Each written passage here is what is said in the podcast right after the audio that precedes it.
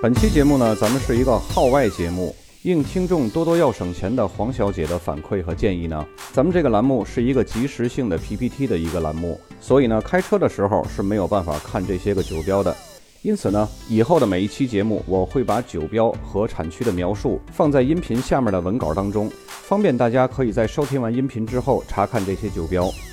以前三十二期的节目里面，由于酒标没有办法重复的添加，所以我会把它添加在我的公众号当中。公众号的账号呢，在文稿当中，大家可以查阅到。具体的查阅步骤呢，我也会在文稿当中给大家截图列示出来，并且从第三十三期以后的节目呢，我都会在文稿当中把产区的酒标罗列出来，同步呢也会更新在公众号当中，以方便大家随时学习和查看。在此呢，再次感谢多多要省钱的黄小姐，也希望更多的听众给我反馈和建议，可以使这档栏目的体验感呢做到完美。